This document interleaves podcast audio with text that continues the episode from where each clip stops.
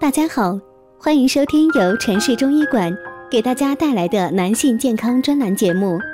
如果大家在两性生理方面有什么问题，可以添加我们中医馆健康专家陈老师的微信号：二五二六五六三二五，免费咨询。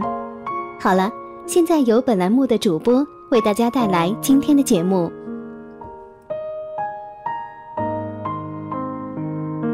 我们这一讲的题目是：百分之八十男人勃起不硬，医生告诉你和这种病有一定关系。很多男性以为阳痿就是不能勃起，其实，在做爱的时候，勃起持续时间不足以完成满意的性生活，也是阳痿的表现。阳痿的发病率占成年男性的百分之八十左右，大部分男性在三十岁之后，性能力开始走下坡路。上了年纪的人，阴茎勃起功能会有不同程度的减退。比如青年时期，阴茎在接受性刺激后，三至五秒内就能达到完全勃起的状态。但是中年后，勃起唤醒需花费较长的时间。硬度是测量男人性健康的指标之一，如果勃起不坚，就会导致性生活不和谐。男人的硬度分为四个等级，最高等级是黄瓜硬度。如果硬度不理想，可以尝试吃这些壮阳食物，每天吃一点，可以改善男性的性功能。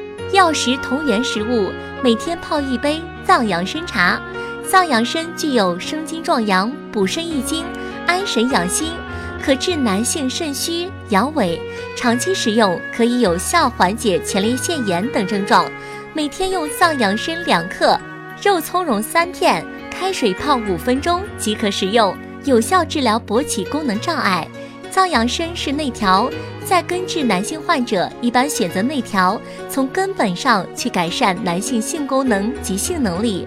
优点：操作简单，天然无副作用，持续服用从根本上提高肾功能，温肾壮阳，大补元气。建议使用年限长的大片藏养参，效果更佳。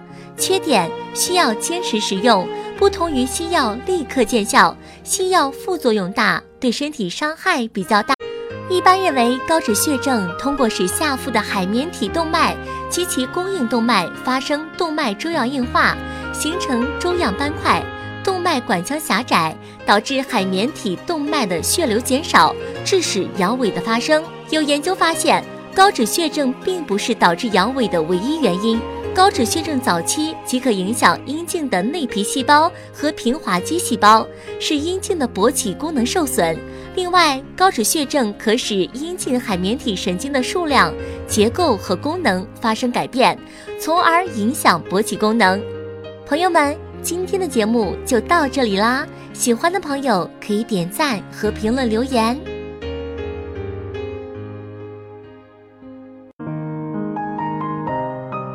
如果大家在两性生理方面有什么问题，可以添加我们中医馆健康专家陈老师的微信号：二五二六五六三二五，免费咨询。